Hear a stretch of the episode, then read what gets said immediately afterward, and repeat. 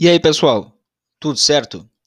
O Descomplica Direito é um podcast voltado ao debate de temas jurídicos relevantes na sociedade de maneira fácil e descomplicada, seja para aqueles das ciências jurídicas ou não. Venha conosco e descomplique também. Vamos lá?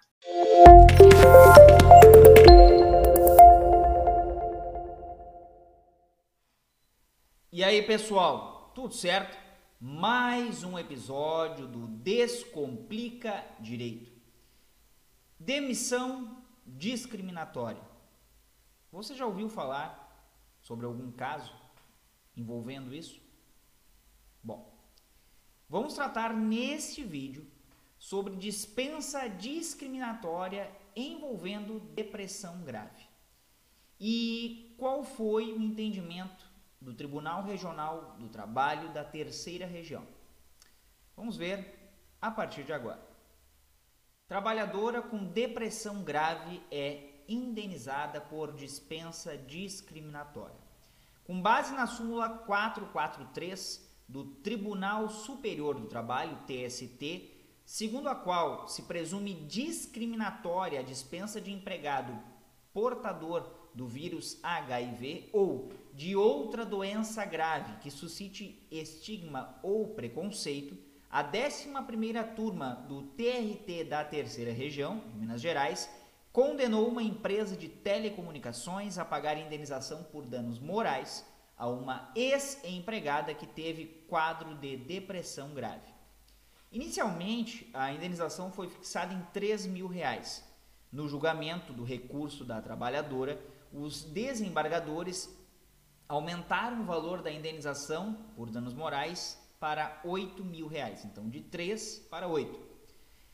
Na primeira instância, o juiz da sexta vara do trabalho de Belo Horizonte constatou que a empregada foi afastada pelo órgão previdenciário por ter sido diagnosticada com depressão grave e dispensada sem justa causa logo após o retorno ao serviço. Durante o período de afastamento, a trabalhadora recebeu auxílio doença a cargo do INSS e seu quadro depressivo foi se atenuando, passando de grave para moderado. Segundo pontuou o magistrado, a depressão grave configura doença apta a suscitar estigma social ou seja, preconceito da sociedade, por caracterizar transtorno mental capaz de abalar a capacidade do seu portador.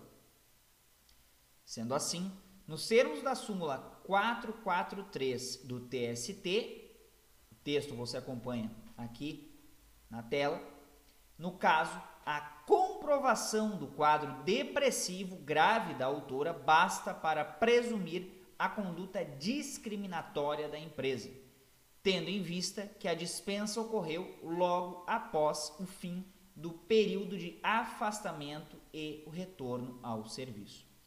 De acordo com o juiz, a dispensa discriminatória poderia ser afastada caso a empresa tivesse comprovado que a dispensa ocorreu por motivo diverso daquele apontado pela ex-empregada. Entretanto, em sentido oposto, os atestados médicos demonstraram que a autora se afastou do serviço por ter sido, de fato, acometida por episódio depressivo grave, o qual foi inicialmente constatado como grave, sem surto psicótico, passando posteriormente para o grau moderado.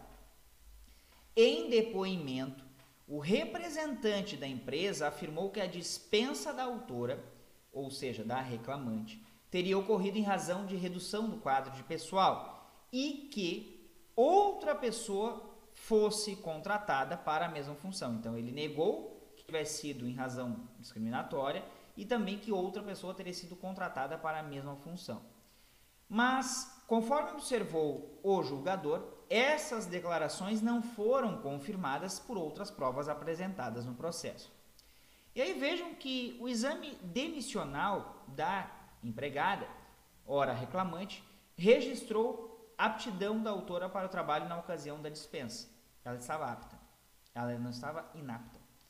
mas isso não foi suficiente para afastar a convicção do juiz sobre a existência da discriminação injusta relacionada à doença vivenciada pela empregada no período imediatamente anterior à data da realização do exame. Abre aspas para o magistrado. O caput do artigo 4 da Lei 9029 de 1995, texto que você acompanha aqui na tela também, deixa clara a ocorrência do dano de cunho moral na hipótese de dispensa discriminatória do empregado, como se revelou ser no caso dos autos. Fecha aspas. Ao fixar o valor da indenização em 3 mil reais, o julgador considerou os critérios arrolados no artigo 223, letra G, ou seja, 223G da Consolidação das Leis Trabalhistas, ou CLT. Em especial, os efeitos pessoais e sociais da dispensa discriminatória. E o fato de o quadro de depressão ter sido amenizado no decorrer do período de afastamento previdenciário, que, diga-se de passagem, a empresa não estava arcando com esses custos. Quem estava arcando com esses custos era o INSS. Ok. Em segunda instância, os julgadores da 11ª turma do TRT da terceira região, ou TRT3, aumentaram o valor da indenização por danos morais para 8 mil reais. Atualmente, o processo aguarda a decisão de admissibilidade do recurso de revista. Mas vejam que interessante essa decisão. Decisão em primeiro grau, confirmada em segundo grau com aumento da indenização por danos morais. Ou seja, nem se discutiu a possibilidade de não ter ocorrido uma, uma demissão, uma dispensa arbitrária, uma demissão ou dispensa sem justa causa. Isso foi reconhecido no primeiro grau e reconhecido no segundo grau, mantido esse reconhecimento, com o acréscimo de 3 para 8 mil reais de indenização por danos morais.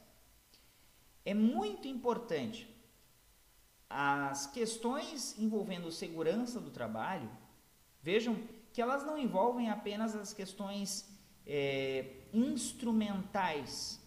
Se tem um instrumento adequado, se tem uma proteção, uma roupa, qualquer outro equipamento.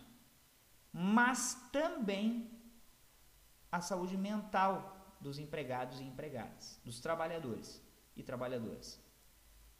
Algo que ainda no Brasil é um tabu e que ainda as empresas teimam em resistir, porque é mais fácil demitir do que tratar a saúde mental daquele seu empregado, daquela sua, daquela sua empregada.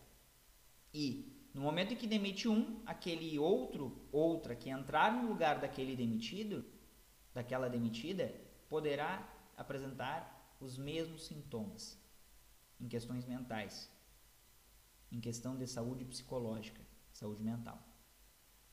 É muito grave isso. E é importante termos decisões nesse sentido, nesse caráter, para que comecem a dar mais valor à mão de obra,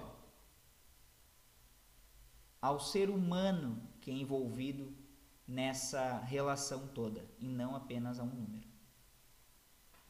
Certo? Bom, não se esqueçam de se inscrever no canal, de comentar, de compartilhar o conteúdo e de ativar o sino para receberem as notificações de novos vídeos.